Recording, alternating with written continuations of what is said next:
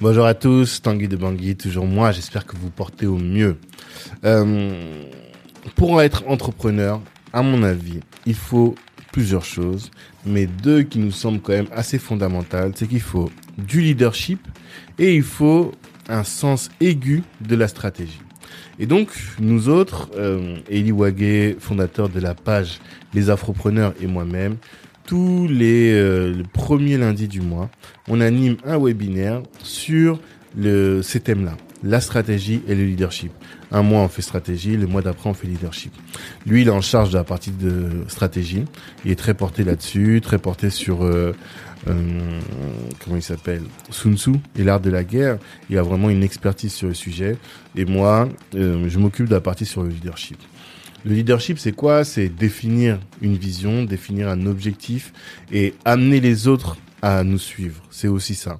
Parce qu'il n'y a pas de leader s'il n'y a pas des followers derrière. Si vous ne parvenez pas à, être suivi, à générer de la confiance pour qu'on vous suive, eh bien, vous aurez jamais de leadership. Et donc, euh, il faut générer cette confiance. Et pour générer cette confiance, pour que les gens vous suivent, il faut bien souvent, bien souvent les convaincre. Et c'est le thème d'aujourd'hui, parler pour convaincre. Pour euh, ce, ce webinaire, j'ai proposé de nous appuyer sur un, film qui s'appelle The Great Debaters, un film euh, qui se déroule dans les années 30.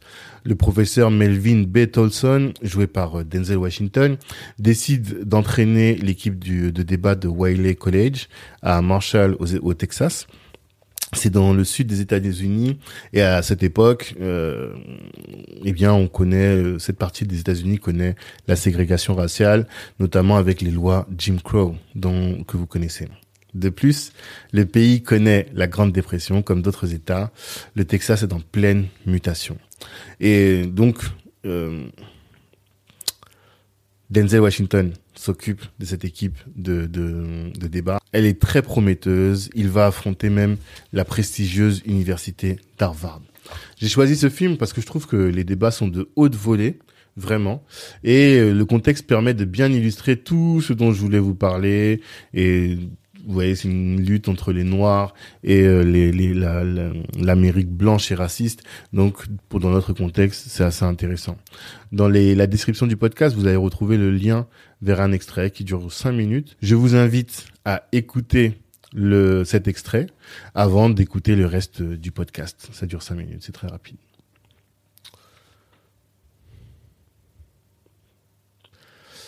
Voilà, vous avez écouté. Tout le monde parle pour être écouté. Est-ce que vous êtes d'accord avec cette phrase? Moi, je pense que non.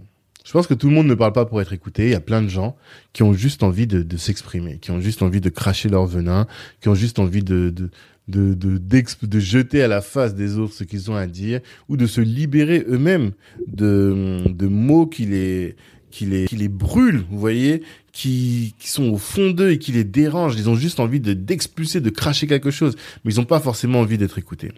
Hum, là, mon but, c'est de m'adresser plutôt aux personnes qui veulent chercher à à communiquer, qui veulent communiquer pour convaincre. Donc convaincre, l'idée qui est derrière, c'est d'avoir un impact dans la vie des autres. Et si vous êtes entrepreneur, eh bien forcément dans votre vie, vous avez, et c'est valable aussi pour les gens qui sont pas entrepreneurs, hein, mais euh, là on parle beaucoup aux entrepreneurs, vous avez beaucoup de situations, de différentes situations où vous avez besoin de convaincre. Par exemple, vous pouvez avoir besoin de convaincre un prospect qu'il faut auquel vous devez montrer, prouver que votre produit ou que votre service est le meilleur. Ou bien vous pouvez aussi devoir convaincre un financeur, une banque, un fonds d'investissement, un du capital risque pour euh, les rassurer quant à la pérennité de votre activité et à la pertinence de votre projet. Vous pouvez aussi avoir à convaincre des collaborateurs, des futurs collaborateurs, des talents pour les motiver à rejoindre l'aventure. En tous les cas, vous avez besoin de convaincre. En tant qu'être humain, on parle sans cesse, on drague sans cesse, on est toujours dans cette séduction et on est toujours en train de chercher à convaincre la personne qui y a en face de nous. Mon idée par rapport à tout ça, ma proposition sur euh, ce sujet, c'est que pour convaincre, il faut deux choses. Il faut toucher la raison de votre interlocuteur, mais il faut aussi toucher les émotions. C'est bien de prendre en compte l'esprit cartésien de l'interlocuteur, mais ça ne suffit pas. Si vous touchez pas ses émotions, si vous ne touchez pas dans, dans sa partie la plus sensible, eh bien, vous passerez avec, à côté de quelque chose. Pour moi, il faut toujours équilibrer les deux Surtout si vous adressez à plusieurs personnes en même temps. Pourquoi?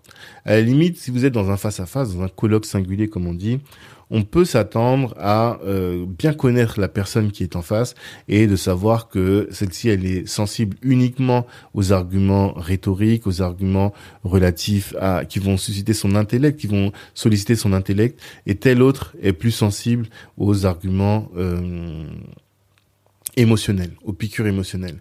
Mais si vous êtes face à un large public, eh bien, vous c'est composé de personnes différentes et vous savez pas quelles sont les, les sensibilités de chacun. Donc là, dans votre discours, dans votre prise de parole, vous devrez agrémenter le tout d'un peu de saupoudrer de l'argumentation logique qui a vocation à toucher les personnes qui sont les plus cartésiennes et aussi à envoyer des, signaux émotionnels, des, des punchlines émotionnelles qui, elles, vont toucher, toucher les personnes qui sont plus sensibles euh, d'un point de vue émotionnel.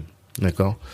Ce que je vous propose donc, c'est de parler dans un premier temps de tout ce qui est relatif au, à la raison, de comment toucher et stimuler l'esprit logique de votre auditeur, et ensuite de comment l'avoir et comment le convaincre par les émotions. Cet esprit logique, vous pouvez le stimuler de plusieurs manières. Vous pouvez le stimuler, stimuler par un plan de votre, euh, de votre présentation, par des informations que vous apporterez pour soutenir votre projet, par les informations que vous apporterez pour soutenir votre projet, par les avantages que vous mettez en avant et par les mots que vous utilisez également. Tout d'abord, s'agissant du plan. Le plan euh, nous les juristes, on apprend systématiquement à faire des plans. Je crois qu'une grosse partie de, notre formation, c'est de faire des plans. Et je pense que vous le savez, hein, euh, quand on parle de convaincre, on pense tout de suite à l'avocat, parce que sa formation, c'est celle-là. C'est de construire une argumentation qui va être persuasive. Et cette argumentation qui est persuasive, elle passe aussi par le plan. Des plans, il y en a plusieurs types. Euh, si vous vous souvenez, en première, ceux qui ont fait le lycée en France, ou en tout cas ceux qui ont eu le même le même cursus que nous. Au lycée, eh bien, on avait cette, ce plan-là en deux parties, en trois ou en trois parties, thèse, antithèse, synthèse. Eh bien, l'idée là, c'est de vous proposer un plan. Pourquoi est-ce qu'on utilise souvent les plans? C'est parce que forcément, avec un plan, vous serez plus, euh, ça va donner une sorte, une, une impression de cohérence à votre euh, interlocuteur. Et si le l'interlocuteur pense que ce que vous dites est cohérent, eh bien vous aurez plus de facilité à le convaincre. Et donc l'idée c'est d'avoir ce plan qui va être structuré et l'argumentation de manière organisée. D'abord, euh, je vais vous proposer quatre plans. En tout cas, on va parler aujourd'hui de quatre plans. Le premier, problème-solution. Le deuxième, présenter les arguments en face et les réfuter. Le troisième, cause et effet. Et le quatrième, c'est la séquence de motivation dite de Monroe. Tout d'abord, problème-solution. Comment est-ce que vous faites dans ce type de plan? Ben Là, c'est assez facile en, général. Je pense que tout, tout le monde utilise ce type de plan. En tout cas, dans les pubs, systématiquement, on l'utilise. C'est décrivez un problème urgent et vous allez résoudre. Et vous le résolvez. Exemple, euh, vous avez un super produit, vous avez une équipe euh, qui a travaillé d'arrache-pied sur le produit pour le définir, mais vous n'avez pas de client. Aucun client. Eh bien, Diama, qui est un commercial virtuel, c'est la solution qui va vous permettre, avec sa technologie et de l'intelligence artificielle, de vous trouver les clients sans que vous ayez à bouger de votre bureau. Vous voyez un peu? Vous avez un problème, tout le monde se dit, bah ouais, moi j'ai ce problème-là j'ai un beau produit, j'ai un beau service, euh, j'ai créé euh, ma plateforme e-commerce, mais j'ai pas de clients. Eh bien, je suis comme ça. Il y a une solution, c'est Diama. Problème, solution, simple, efficace. Ensuite, euh, l'autre type de plan que vous pouvez utiliser pour convaincre quelqu'un, c'est de présenter les arguments en face et de les réfuter un à un. Et là, c'est plus, c'est quand même un peu plus poussé comme technique. Pour moi, ça demande beaucoup plus de rigueur intellectuelle. J'ai remarqué que c'est quelque chose qu'on ne retrouve pas souvent dans les débats. Il y a plein de gens qui euh, essaient de, euh, quand vous discutez avec eux, vous vous rendez compte que vous développez un, deux, trois arguments et la personne, elle va vous répondre, mais elle va pas répondre aux arguments que vous avez évoqués. Donc peut-être que ce qu'elle dit est intéressant, mais en fait, elle va répondre à côté de la plaque par rapport à ce que vous, vous, vous êtes en train d'exposer. Et euh, ça, c'est quand même assez énervant dans les débats. En tout cas, moi, ça m'énerve très souvent. Et ce que je veux vous dire par là, c'est bah, pensez-y. Pensez-y à vous quand vous êtes dans un débat, à citer les arguments qui sont en face. Commencez par dire euh, oui. Alors quand euh, dans ta dans ton dans ta position, dans ta prise de position, je comprends que tu veux dire ça. 1, 2, 3, 4. Alors sur le point 1, je considère ça. Sur le point 2, je veux dire ça. Sur le point 3, je veux dire ça. Et si vous faites ça, vous détruisez tous les arguments de la personne qui est en face. Et une fois que vous avez détruit tous ces arguments, bah, sur quel élément elle peut se, elle peut se reposer pour vous, pour vous pour, pour vous pour débattre avec vous? Il y en a aucun. Donc vraiment, sachez que si vous avez cette rigueur-là dans un débat, vous allez réussir à tuer les personnes qui sont en face de vous. Parce que les débats, c'est vraiment un combat. Et un combat intellectuel. Et avec de la bonne méthode, vous allez réussir à tuer les personnes qui sont en face. Enfin, tuer, on s'est compris. Hein. C'est une métaphore. Mais euh, vraiment, vous allez pouvoir le faire. Et du coup, les gens qui sont dans l'assistance vont dire ah mais oui l'autre il a pas réussi à répondre à ses arguments. Alors que vous si vous parvenez à répondre à ses arguments tout de suite vous allez prendre le dessus. Si on prend le, le on revient au film que à l'extrait de The Great Debaters, eh bien le sujet du débat c'était les noirs en tout cas la proposition qui a été soutenue par euh, Miss Brooke et Nate, c'est les noirs doivent aller dans les mêmes universités que les blancs. Et vous allez voir euh, ce que fait l'équipe représentée par euh, les Blancs, euh, c'est de dire que W.E.B. Dubois, qui est le premier Afro-Américain à avoir obtenu un doctorat, et il aurait dit que mettre les Noirs et les Blancs dans les mêmes universités, ce serait une perte d'argent, de temps et d'énergie. Voilà l'argument posé par l'équipe dite des Blancs. Donc Nate et Brooke vont répondre et qu'est-ce qu'ils vont faire? Ils vont y répondre, ils vont réfuter l'argument proposé par euh, le, par l'équipe adverse. L'équipe adverse, c'est ce qu'on appelle un argument d'autorité. L'argument d'autorité, c'est quand vous allez invoquer euh, une autorité, quelqu'un qui est considéré comme étant avoir l'autorité, avoir la sagesse et la connaissance dans sa dans sa discipline, et vous allez utiliser cet argument-là pour euh, performer. Et eux, donc, ce qu'ils doivent faire, c'est identifier, bah, donc détruire l'argument qui est en face, et vous allez voir comment ils vont faire. D'abord, ils vont dire W.E.B. Dubois est lui-même diplômé de la plus grande université, Harvard. Euh, étant précisé que Harvard, c'est une université de blancs. Vous voyez Donc W.E.B. Dubois qui dit ça, lui-même, s'il est le premier noir à avoir eu un doctorat. Et s'il est un érudit, comme tout le monde le définit, eh bien, c'est parce qu'il a pu faire cette université qui est mieux, mieux dotée en financement et dans lesquelles les formations sont plus pertinentes. Ça, c'est une première chose. Et donc, le, il est le produit de cette Ivy League. Ensuite, Du Bois, comme ils disent, ou Dubois, comme on le dirait en français, c'est vrai que lui, il connaissait, et ça c'est leur deuxième argument, il connaissait la résistance des Blancs. Et c'est pour ça qu'il a dit, que euh, ce serait une perte d'argent, de temps et d'énergie. Mais euh, la question que pose Nate, c'est de savoir est-ce qu'on doit continuer à faire ce que les gens ne veulent pas faire? Est-ce qu'il ne faut pas forcer les autres à faire ce qu'ils ne veulent pas faire? Et il dit si on avait fait ça, si on n'avait pas forcé les blancs à faire ce qu'ils ne voulaient pas faire, eh bien les noirs seraient encore esclaves. Sous-entendu, si on a pu changer au sujet de l'esclavage, eh bien on peut aussi changer au sujet de la ségrégation dans les universités. Et en ça, donc il détruit le premier argument, et ensuite il surabonde avec un deuxième argument, deux arguments contre un. Dans l'audience, tout de suite on se dit, bah, eux, ils ont gagné cette partie-là de la, discussion, du combat. Vous voyez un peu? Donc premier plan euh, que je vous proposais, c'est problème-solution. Deuxième plan, présenter les arguments en face et réfuter-les. Troisième plan, cause et effet. Donc, évoquer tout d'abord quels sont les effets, quel est le problème qu'on identifie, quelle est la cause de ce problème, et enfin, quelle est, en quoi la solution, quelle est la solution qu'on propose, étant proposé, étant, étant indiqué que cette solution va venir régler le problème en question. D'accord? Je donne un exemple qui est sorti tout droit de mon esprit. Hein. On achète. Est-ce que vous savez que les restaurants afro sont plus chers que tous les autres? Souvent quand vous allez au restaurant, bah forcément si vous prenez un restaurant afro ou vous allez au chinois ou vous allez euh, en tout cas dans un restaurant asiatique ou vous allez dans un restaurant traditionnel français, à gamme, niveau de gamme égal, le restaurant africain sera le plus cher. Pourquoi? Il y a plusieurs causes. En tout cas, j'ai identifié un certain nombre de causes. L'une d'entre elles, c'est qu'on achète des produits qui sont plus rares que les produits de la grande distribution. Bah forcément, si vous devez euh, préparer avec de la patate douce dans la grande distribution, vous n'allez pas en retrouver. Et la rareté crée des prix plus élevés. Ça, c'est la première chose. Ensuite, euh, j'ai remarqué en discutant avec des restaurateurs que nos restaurateurs achètent leurs produits de manière isolée. Ils bénéficient pas de centrales d'achat qui regroupent toutes euh, les commandes et qui permettent d'avoir des prix gros et donc d'avoir des prix plus intéressants. Et cette différence de prix se répercute donc de, sur l'addition du, euh, du consommateur final.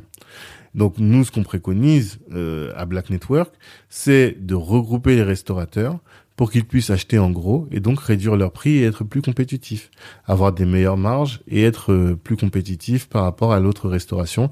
Et ça, ça permettra que la cuisine afro soit compétitive par rapport aux, autres cuisines. Vous voyez un peu l'idée? C'est simple, on a les effets, d'accord? Le fait que euh, quand vous, voulez manger afro en dehors de chez vous, eh bien vous aurez à payer plus cher. Pourquoi vous payez plus cher que les autres? Et quelle solution nous on peut vous apporter on peut apporter qui aurait pour finalité de faire en sorte que euh, votre au final votre addition soit moins élevée que auparavant? Cause et effet. Et là vous dites bah oui où est-ce que je dois signer où est-ce que je signe pour adhérer à Black Network? Ensuite la séquence de motivation de Monroe alors là moi, j'aime beaucoup cette euh, cette manière-là de, de, de, procéder, la séquence de motivation de Monroe. L'idée, c'est de capter l'attention de votre public avec une statistique alarmante, avec une anecdote ou avec une histoire drôle. Puis ensuite, vous identifiez un besoin urgent et vous expliquez en quoi votre proposition satisfera ce besoin urgent et vous aidez ainsi votre votre auditeur à visualiser ce qu'il attend s'il adopte votre proposition. Et ça, euh, Steve Jobs l'a utilisé en 2007 lors de la présentation de, du tout premier iPhone. Il est là, d'abord il capte l'attention, il dit on a réinventé l'ordinateur, on a réinventé le baladeur, maintenant on va réinventer le téléphone. Tout le monde se dit ah ouais, ils ont déjà fait tout ça, comment? Et là, il commence à expliquer euh, quels sont les téléphones qui existent aujourd'hui. Il, il, se moque un peu euh, des euh, des, euh, des BlackBerry notamment, avec leur petit écran et leur leur clavier et cette lui donc l'interface utilisateur qui est vraiment incompréhensible, ou en tout cas difficile d'utilisation pour les, les, les, les, les, les, les utilisateurs. Et là, il dit que ce qui est fait aujourd'hui, c'est has. D'accord? Donc, il a capté l'intention, il a exprimé un besoin, une euh, interface utilisateur plus simple, un écran plus grand et plus de clavier. Et là, il dit comment il va satisfaire ce besoin? On a créé l'iPhone. Un grand écran, et plus besoin de clavier. Et là, après, ils rentrent dans les détails techniques de l'interface utilisateur, de, du fait qu'ils ont mis un baladeur, un téléphone et l'internet dans une même euh, device, donc dans un même objet. Et là, tout le monde se dit, voilà quoi. La séquence de motivation. C'est trois plans, enfin trois parties dans votre plan pour pouvoir susciter et euh, montre, euh, oui, parler à, l'intellect, à l'esprit cartésien de votre interlocuteur. Capter l'attention dans un premier temps, exprimer un besoin dans un second temps, second temps, et satisfaire ce besoin dans un troisième temps. Ensuite, je vous l'ai dit, pour parler à l'esprit cartésien, vous pouvez utiliser le plan. Je vous en ai donné quatre. le cause-effet, problème-solution, réfutation des arguments un à un et euh, la séquence de motivation de Monroe mais vous pouvez aussi apporter des informations convaincantes. Euh, Qu'est-ce que j'entends par là? Forcément, quand vous allez prendre la parole, vous allez, vous n'allez pas vous contenter d'apporter des euh, phrases péremptoires, comme on dit. Je vous, si je vous dis juste, euh, euh, il faut que vous rejoigniez Black Network. Il faut que vous rejoigniez Black Network. Vous allez me dire, ouais, mais encore. Et là, je vous dis, parce que Black Network est le meilleur réseau de la communauté en France et dans la diaspora. Ok. Comment, pourquoi, et que sur quel élément tu te fondes pour dire que c'est le meilleur, en quoi, par rapport à quelle autre raison? Il y a plein de questions que vous allez euh, me poser pour que j'enrichisse, que j'étaye ma proposition, que j'étaye mon affirmation. Et là, euh, il va falloir que j'apporte des, témoignages, des exemples, des statistiques, en tout cas un certain nombre d'informations qui vont avoir pour but de vous convaincre que, et de soutenir le fait que ce que je vous dis est vrai. Parce qu'il ne suffit pas de le dire, il faut encore le prouver. Et donc c'est important d'en citer. Euh, par contre, là où je vous conseille d'être attentif, c'est que il faut être très très euh, précis et faire très attention aux exemples qu'on va utiliser pour soutenir notre proposition. Ce que je veux dire par là, c'est que la proposition que vous allez faire, eh bien, si vous, peut-être qu'elle est juste, mais si vous prenez les mauvais exemples, les gens vont euh, la discréditer. Je vous donne un exemple. Si aujourd'hui vous commencez à parler de la vaccination, et que vous avez une position contre la vaccination, par exemple, vous, vous voulez remettre en cause le bénéfice-risque, vous dites, voilà, moi je suis en très bonne santé jusqu'à présent, euh, je fais attention à, ma, à mon alimentation, je, je, je fais, euh, j'ai pas d'antécédents euh, médicaux, je suis pas une personne à risque, donc j'ai pas envie de me faire vacciner. Ça, c'est votre position, d'accord? Et vous commencez à dire, en plus, Didier Raoult a dit que.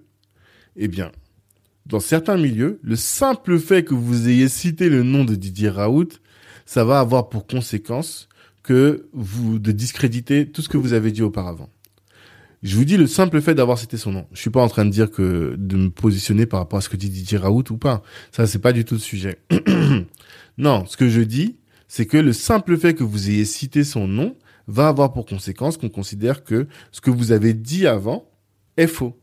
Alors que dans d'autres dans d'autres milieux, le simple fait que vous ayez dit son nom va donner, va servir d'argument d'autorité pour conforter, pour étayer, pour euh, euh, donner du crédit à la proposition que vous avez faite au départ. D'accord?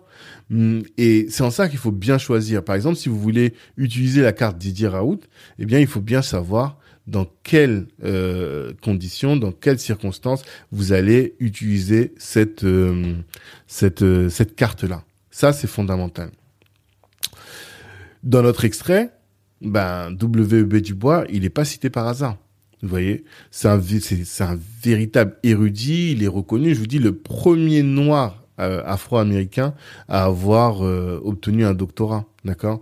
Et au-delà de ça, il s'est pas contenté d'être d'avoir d'être un érudit. Il a aussi euh, obtenu euh, créé la NAACP. Donc la NAACP, c'est une organisation qui réunit et qui euh, fédère et qui défend aussi les intérêts des Noirs américains, Afro-américains. Et jusqu'à aujourd'hui, elle ils existent encore. Jusqu'à aujourd'hui, ils font des awards, des remises de prix. Voilà. Il y a vraiment quelque chose de significatif. Et quand on, on, on cite Dubois, eh bien, c'est tout de suite pour que euh, ça donne du crédit à notre propos. C'est véritablement un argument d'autorité. Ensuite, euh, s'agissant des, informations convaincantes, eh bien, il faut aussi utiliser les images. Est-ce que vous saviez que la vue, c'est notre sens le plus développé? De tous nos cinq sens La vue, c'est le plus développé. Donc, il faut absolument, absolument pas le, le, le, le négliger. Après, il existe d'autres moyens de stimuler l'esprit cartésien de votre public, mais euh, on les abordera pas ici. Et si vous avez besoin, si vous posez d'autres questions, n'hésitez pas à vous rapprocher de moi. Donc je vous l'ai dit, première chose, il faut toucher l'intellect, il faut toucher l'esprit cartésien en faisant un plan, en choisissant de manière très pertinente les images qu'on va utiliser, les informations qu'on va utiliser pour euh, soutenir nos, notre proposition. Mais l'homme et l'être humain, je veux dire, au sens large, pardon, est un être doté de raison, ça c'est vrai, mais c'est aussi un être, euh, l'être humain est aussi un être doté d'émotions, est un être sensible par nature. Et donc c'est légitime, vous voyez, c'est tout à fait légitime de toucher les émotions de la personne que vous avez en face de vous. L'argument le plus logique qui soit ne persuadera votre auditoire que si vous avez créé une, affinité avec lui, que si vous avez créé des affinités avec l'auditoire sur le plan affectif. La question que je vous pose, c'est est-ce que vous connaissez le biais de rationalisation ou la rationalisation a posteriori? Qu'est-ce que c'est? Le biais de rationalisation ou la rationalisation a posteriori, c'est euh, un biais cognitif qui veut que une fois qu'une décision est prise, eh bien nous avons tendance à en louer les mérites et à rabaisser les autres options. C'est-à-dire que euh, si vous vous débrouillez pour euh, avoir le mot qui va toucher l'émotion de la personne que vous avez en face de vous, eh bien, vous allez, a posteriori, cette personne va être convaincue et euh, elle va se convaincre encore plus. Elle va créer un raisonnement pour faire en sorte de valider le choix qu'elle a fait. Et ça, on s'en sert beaucoup en, commerce, en marketing, euh, pour euh, il y a ce qu'on appelle la rationalisation post-achat. C'est-à-dire que les gens peut-être craquent sur une paire de chaussures, sur une voiture, sur beaucoup de choses, ou un pantalon. Et une fois qu'ils ont craqué, Là, ils commencent et qu'ils ont acheté la personne et je pense qu'on est, ça nous est tous déjà arrivé encore une fois. Hein. D'abord, on a le remords, on dit ah pourquoi j'ai acheté ça, ma femme va encore me dire mais quel achat j'ai fait? Ou mon mari va encore me dire quel achat, j'ai fait? Et après, on commence à rationaliser en trouvant l'argumentaire pour valider en disant bah voilà, j'avais besoin d'une nouvelle paire de chaussures, celle-là elle me fait mal, elle est abîmée, euh, je dois aller à tel endroit dans trois semaines, il faut que j'ai une paire de chaussures et c'est absolument important que j'ai cette paire de chaussures. Donc on prend bien souvent on prend des des, des décisions de manière émotionnelle et ah, ce n'est qu'à posteriori qu'on euh, qu'on euh, valide ces, ces, euh, décisions-là. Qu'est-ce que ça veut dire pour nous, en tant qu'orateur, à celui qui veut convaincre? Ça veut dire que il faut qu'on soit sensible à ça. Il faut avoir conscience, il faut qu'on soit en mode pour toucher les émotions de la personne qu'on a en face de vous. Ça va parfois par la manière dont on est habillé, par les images, encore une fois, qu'on va utiliser. Des images, quand on dit que Booba utilise les métagores, les métagores, c'est des images qui vont être chocs, des métaphores qui vont être chocs. Eh bien, ces euh, images-là, elles ont vocation à ça, à toucher directement la personne qu'on a, qui est en face. Et une fois qu'elle est touchée, par les émotions. Un bon parfum, par exemple, si vous voulez séduire, vous mettez un bon parfum. Le parfum va enivrer la personne que vous avez en face de vous. Et une fois qu'elle est enivrée, eh bien, ce sera beaucoup plus facile de, de, de, de, séduire. Je dis pas que on ne peut pas aller au-delà. L'être humain ne va pas au-delà de la première émotion. Non, ce que je dis, c'est qu'une fois que vous avez créé, suscité cette première émotion, eh bien, ça va être beaucoup plus facile de faire le travail derrière.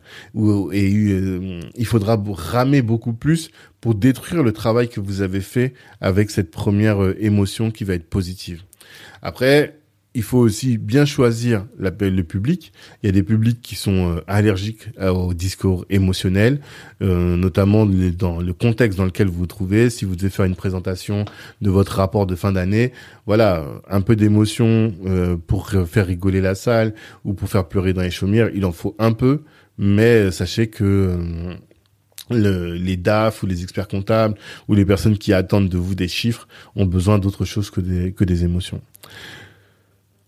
un élément pour euh, pour toucher donc les émotions de la personne que vous avez en face, c'est les descriptions imagées choisir des images, comme je disais tout à l'heure, qui suscitent l'émotion chez votre interlocuteur. Si on reprend notre extrait, notre extrait eh bien, euh, Miss Brooke, la première euh, intervenante, dit une chose. Elle dit, les noirs ne sont pas qu'une couleur du tissu américain. Ils en sont les fils qui retiennent les morceaux tous ensemble. Et quand je, je l'entendais parler, je pensais au drapeau américain. J'imaginais que des noirs qui tenaient chaque petit morceau du drapeau et qui faisaient que le drapeau était uni entre lui. Vous voyez, c'est une image. Cette image-là est venue illustrer quelque chose et ça nous parle. Et elle, elle va encore plus loin. Au-delà d'avoir utilisé euh, cette métaphore-là, elle va plus loin en disant que pour illustrer, elle prend l'exemple des soldats euh, afro-américains qui se sont illustrés pour, par leur bravo pendant la guerre. Et donc les Américains euh, qu'on connaît comme étant un peuple patriote, eh bien, ils ne peuvent qu'être sensibles à cet argument qui met en valeur des personnes qui se sont sacrifiées pour le drapeau américain. Ça va toucher leur sentiment patriotique, ça va créer de l'empathie. Tout ça va avoir pour conséquence que les humains, les, les auditeurs, eh bien, vont être sensibilisés et vont euh, adhérer aux propos et vont être facilement convaincus. Autre euh, autre euh, exemple, la métaphore, on en a déjà parlé tout à l'heure, mais les métaphores, c'est des belles images et qui vont donner encore plus de puissance à nos propos. Et si elles sont bien choisies de manière pertinente, là aussi, elles vont convaincre plus facilement. Elles ont vraiment vocation à émouvoir l'auditoire. Je vous donne un exemple euh, lié à, à l'extrait qu'on a regardé tout à l'heure. Comparez vous-même les deux phrases. Si je vous dis si on n'avait pas forcé les Blancs à faire ce qu'ils ne voulaient pas faire, je serais encore esclave aujourd'hui. Si on n'avait pas forcé les Blancs à faire ce qu'ils ne voulaient pas faire, je serais encore esclave aujourd'hui. Et de l'autre côté, si on, lui, il a dit, il a dit autre chose. Il a dit, si on n'avait pas forcé les blancs à faire ce qu'ils ne voulaient pas faire, je serais enchaîné à Miss Brooke. Je serais encore enchaîné à Miss Brooke. Vous imaginez un peu? C'est pas la même chose que de dire ça.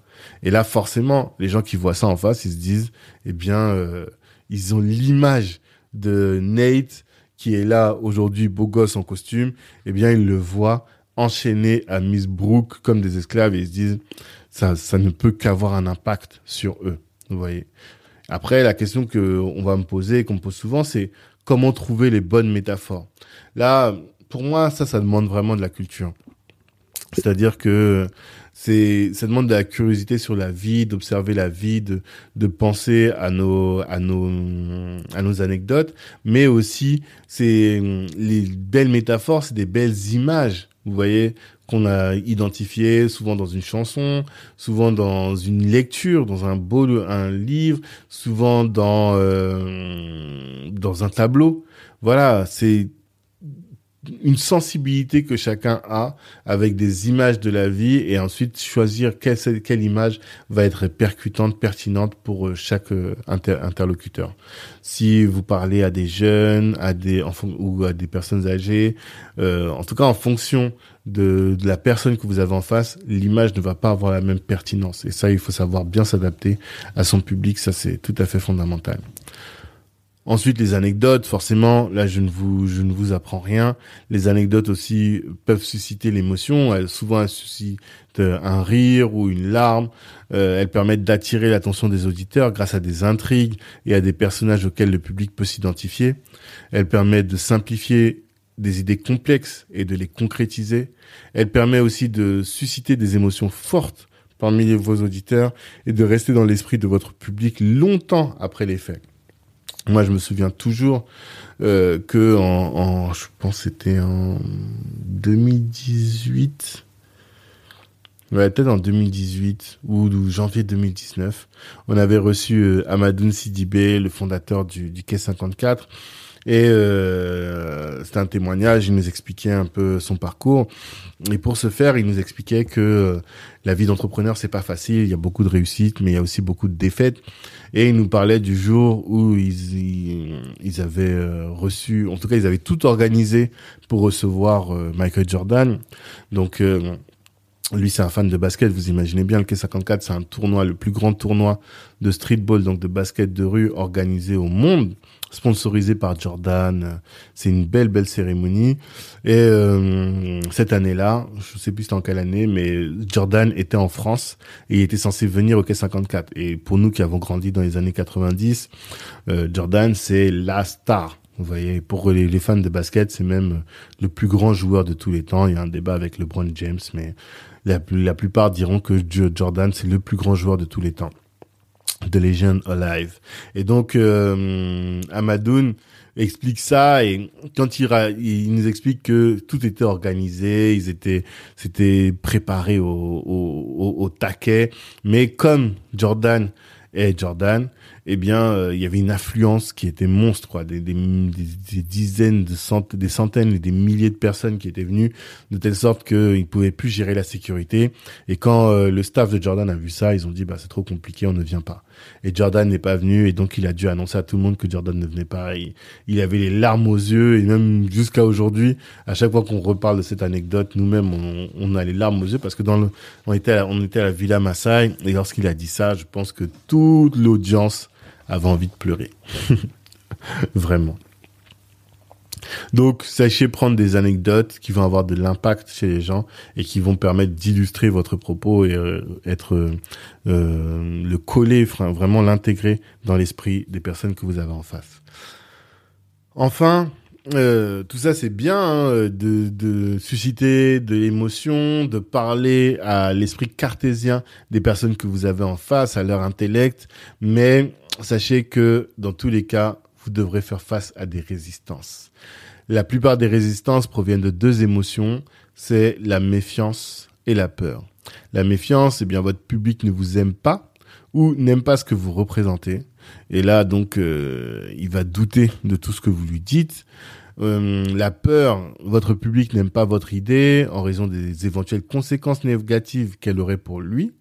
Et euh, dans notre extrait, par exemple, on peut dire que si on mélange les noirs et les blancs, certains craignent que euh, les noirs et les blancs se lient d'amitié et même peut-être qu'ils se marient.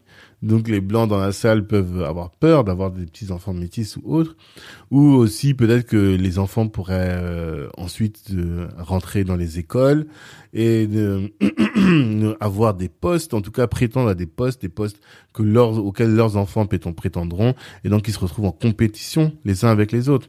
Et donc pour ces raisons-là, euh, certaines personnes vont refuser avoir de la méfiance ou par méfiance ou par peur vont être hostiles à la à votre proposition. Et là, comment faire? Comment faire?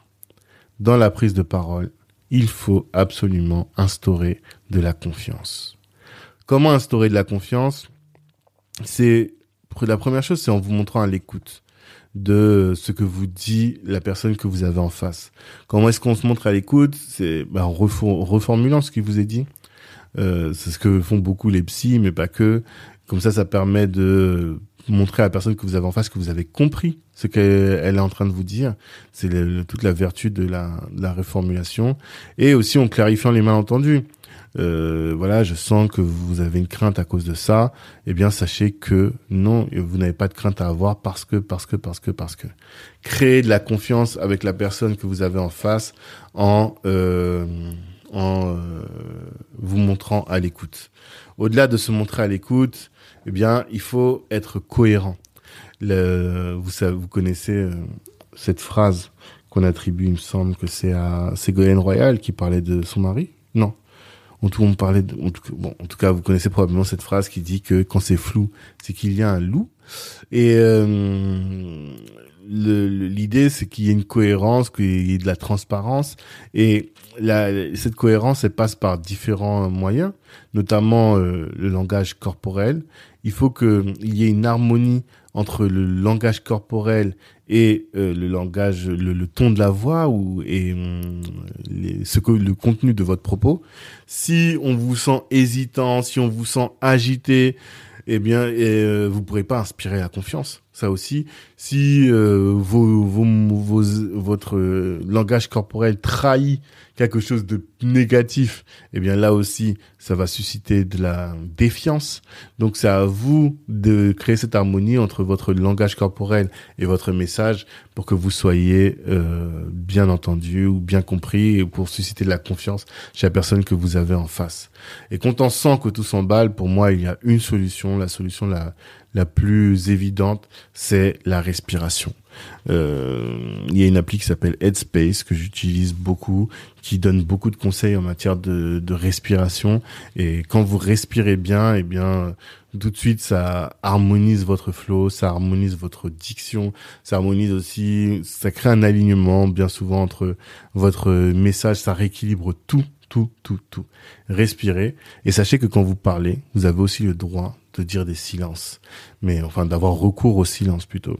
Et ça, je vous invite à reprendre euh, le l'épisode du podcast que j'avais fait sur la prise de parole en public, les cinq clés pour être éloquent comme Martin Luther King. On en parle beaucoup. Donc voilà ce dont je voulais parler avec vous aujourd'hui, euh, ce webinaire. Si vous souhaitez euh, assister à ces différents webinaires, eh bien, envoyez-moi votre adresse mail. Comme ça, vous serez inscrit à la newsletter de Black Network du réseau.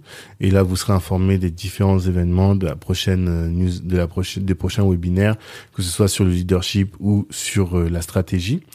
Euh, comment vous inscrire à la newsletter là, en attendant que le site soit à nouveau en ligne?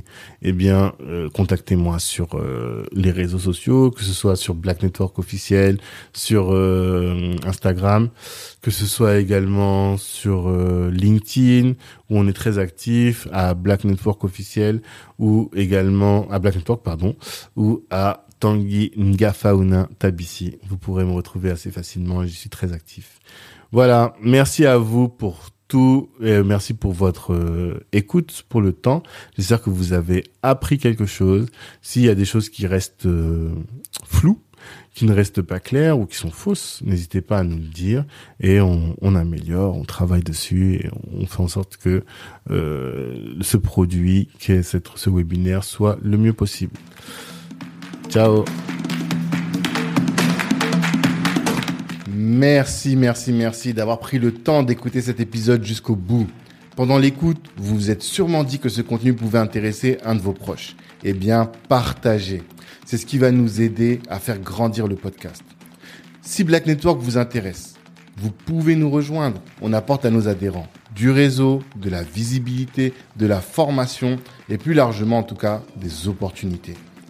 Les ambitieux sont chez Black Network. La réussite est notre objectif, l'Ubuntu est notre moyen de l'atteindre. Peace.